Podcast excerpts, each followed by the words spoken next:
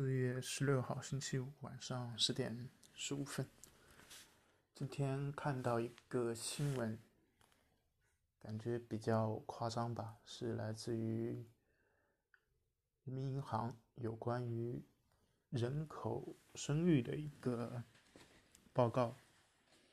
明明是一个金融机构，但为什么要发有关于人口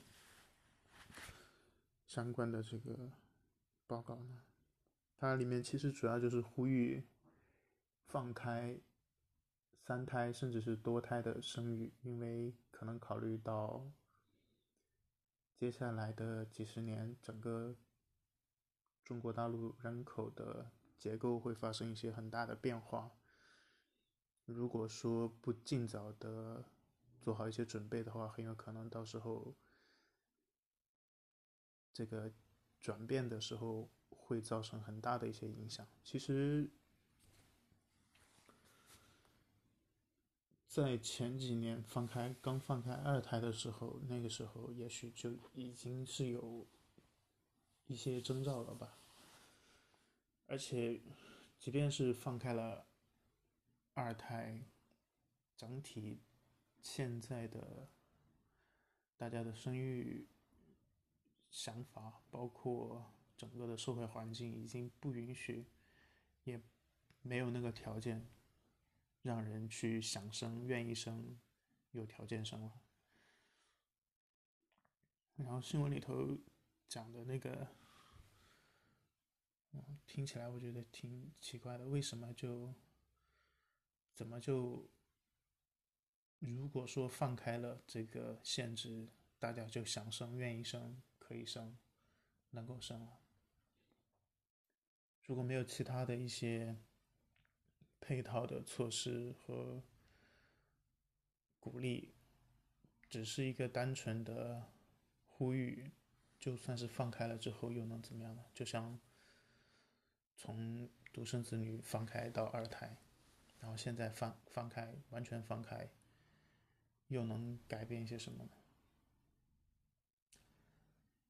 所以，接下来的十年、二十年，估计会是一个很大的转折点。虽然这个转折点，在嗯身在其中的人也许并不感觉到是多么大的一个转折吧，但是实际上它一定会是一个有着深远影响的那么一个。时间点其实它不是说即将发生，在我看来是正在发生和已经发生，而且持续一直会发生下去的一件事情。记得小的时候在那个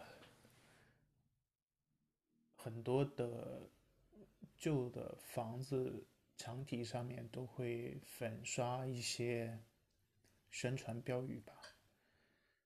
因为我每年，呃，也不是说每年，就是每一次从自己村里面到镇上去买东西啊，或者说赶集之类的，都会路过那个一个典型的一个房子。那个房子上面墙体上印的一行话，我每一次路过，我基本上都会，以前可能会念出来，后面都会默念一下。